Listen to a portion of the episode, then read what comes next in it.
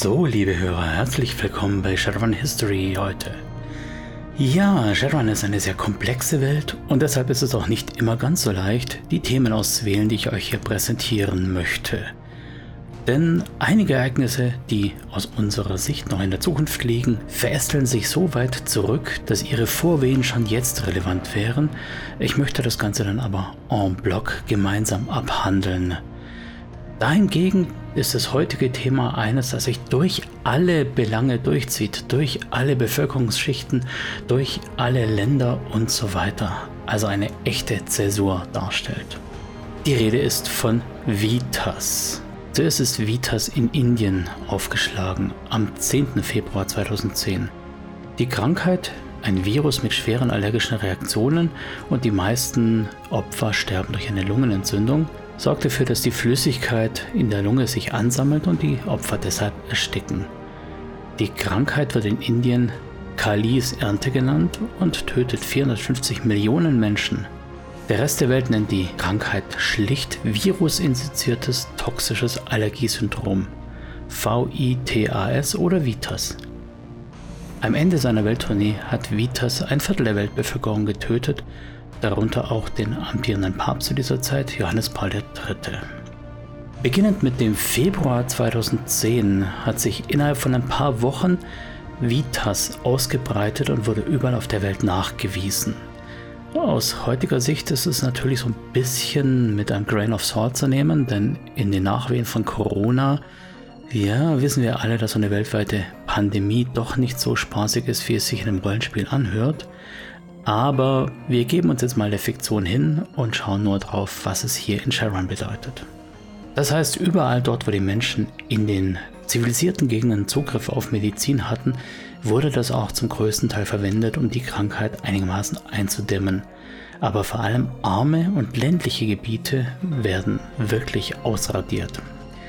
Nach dem Tod kommt auch die Zerstörung, das heißt Scheiterhaufen statt offiziellen Beerdigungen und Plünderungen und so weiter.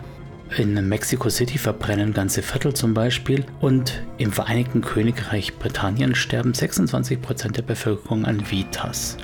Wie auch in der Realität haben sich da ganz schnell Impfstoffe etabliert. Die Schweizer Firma Novartis Roche zum Beispiel hat Übergangsimpfstoffe hergestellt und somit die Schweiz und weite Teile von Westeuropa vor den schlimmsten Folgen bewahrt.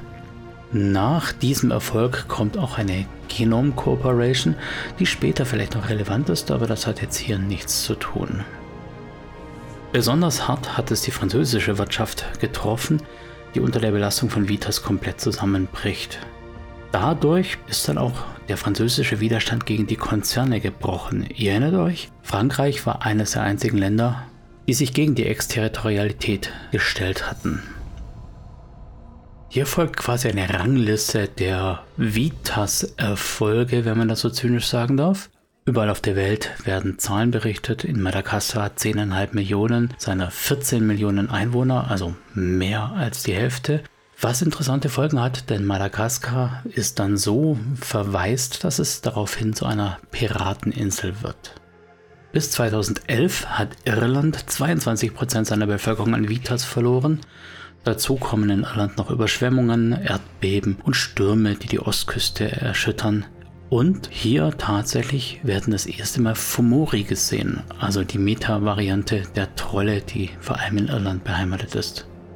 Hier beginnt auch die Pflanzenwelt zu verändern und die westlichen Wälder regenerieren sich, erstarken wieder, nehmen ihre Urform an. Ist hier vielleicht so ein frühzeitiges Erwachen aber das Erwachen soll heute hier noch nicht Thema sein. Auch Afrika wird größtenteils von Vitas verwüstet in der Variante 1.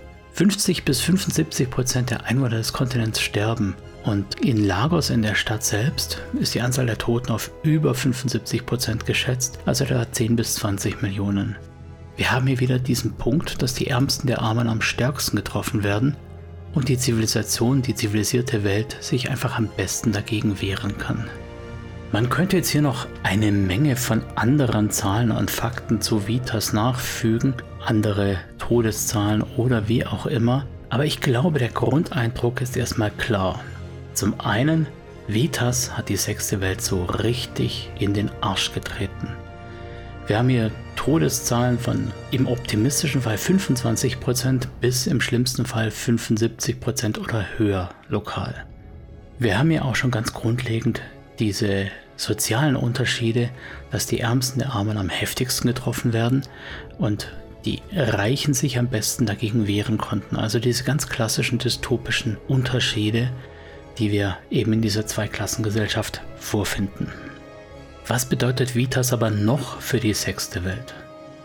Zum einen haben die Konzerne jetzt eine riesige Fläche, die nahezu entvölkert ist und die jegliche Investition mit offenen Armen empfangen würden. Afrika liegt in Trümmern, kann man sagen. Das bisschen an Infrastruktur, was noch da ist, hat keinerlei Backup durch Agrarwirtschaft, denn genau das sind ja die, die in Afrika Agrarwirtschaft betrieben haben. Nicht die Städte, nicht die Zentren in Südafrika, sondern vor allem die Ärmsten der Armen, die auf dem Land gelebt haben. Doch diese Menschen sind jetzt größtenteils gestorben und damit ist die Nahrungsversorgung zusammengebrochen und es entsteht eine Abhängigkeit von Investoren von außen. Das ist quasi der wilde Westen, wenn man so möchte, bloß eben hier, ich sage jetzt mal, die wilde Vitas-Wüste. Ganz nebenbei ist bei so einer welterschütternden Epidemie natürlich auch die Frage, wo kommt es her? Ich denke mal, selbst den Konzernen kann man hier nicht anlasten, dass sie zum Beispiel, um Frankreichs Widerstand gegen die Exterritorialität zu brechen, Vitas in die Welt gesetzt hätten. Solche Verschwörungstheorien gibt es in der sechsten Welt sicher auch, aber für sonderlich realistisch können wir die, glaube ich, nicht halten. Viel eher ist hier vermutlich so ein Vorbeben oder Mitbeben vom Erwachen zu spüren, das ja quasi direkt hinter der Ecke lauert. Aber auch im Rest der Welt, auch in der zivilisierten westlichen Welt, die mit Medikamenten und medizinischer Versorgung recht gut durch Vitas durchgekommen ist, auch hier ist natürlich eine Angst da. Die Angst vor einem mächtigen Ding von außerhalb einer Krankheit, einer sonst irgendwas. Und in dieser Angst können Dinge gedeihen. Das haben wir zu Beginn des Dritten Reichs gesehen. Das sehen wir an Querdenkern und Schwurblern, die jetzt gerade ihren Höhepunkt erleben. Und wir erleben das natürlich auch in amerikanischen Bemühungen, irgendwas wieder great zu machen. Sprich, Vitas ist wie so eine Planierraupe der sechsten Welt, die erstmal einige Dinge einebnet und Leute zusammenschiebt bzw. zusammendrängt und dadurch einen verzweifelten Zusammenhalt und Pioniergeist entfacht. Dieser Nährboden ist quasi die freie Fläche, die Petrischale, in der die sechste Welt so richtig schön gedeihen kann. Und damit haben wir es für heute auch schon wieder. Ich hoffe, ihr hattet euren Spaß dran und bleibt mir treu. Ich bleibe euch auch treu. Bis dahin, ciao.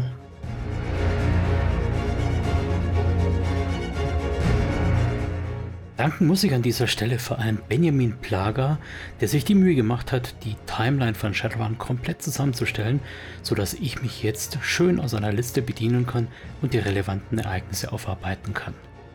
Außerdem danke ich natürlich wieder einmal der freundlichen Band Erdenstern, deren Tracks vom Album Silizium ich auch hier als Musik für den Podcast verwenden darf. Vielen Dank.